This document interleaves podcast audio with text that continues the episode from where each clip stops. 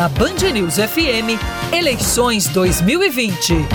O voto do futuro começou a ser estudado pelo Tribunal Superior Eleitoral neste ano. A estratégia de registrar de forma remota, ao invés de ir às urnas, foi testada em três cidades brasileiras no primeiro turno. De acordo com o presidente do TSE, o ministro Luiz Roberto Barroso, a intenção é diminuir os custos do processo eleitoral, porque, apesar de seguro, o sistema é muito caro. Para se ter uma ideia, a cada dois anos as urnas precisam ser trocadas, o que implica em gastos consideráveis ao poder público. Por isso, segundo o secretário de Tecnologia do Tribunal Regional Eleitoral da Paraíba, José Cassimiro, o modelo será ampliado em 2022. Em alguns municípios, de forma pioneira e de forma para testar esse, essa, essa ferramenta. Então, publicou-se um edital, vieram várias empresas oferecer soluções. O ministro Barroso é um homem bastante preparado, tem se mostrado um grande gestor. Então, ele fez agora um projeto chamado Eleição de Futuro. A ideia dele é entregar para o ministro Alexandre de Moraes um protótipo pronto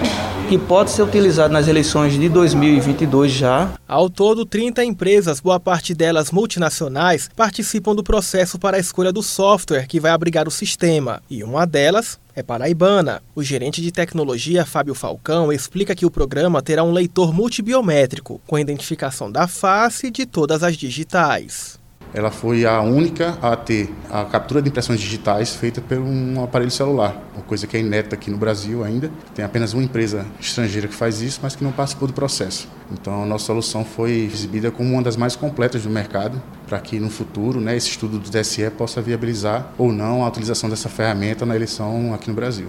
Para ele, o processo é bastante seguro, mas ainda exige um longo período de testes para completamente ser implantado pelo menos oito anos. A possibilidade de começar um piloto em 2024, nas eleições municipais de 2024. A ideia é que esse processo faça essa transição, comece a fazer essa transição a partir de 2024. E aí, claro, de acordo com a, a infraestrutura do país, também os acordos que o próprio TSE possa fazer com as operadoras de celular, por exemplo, para viabilizar no dia da eleição que esse aplicativo ele possa ser acessado sem, mesmo sem as pessoas terem acesso a um plano de dados, isso, talvez isso possa acelerar a viabilização dessa ferramenta a ser usada pelos eleitores. Atualmente, o sistema eleitoral dispõe de 500 mil urnas eletrônicas no modelo que é utilizado desde 1996.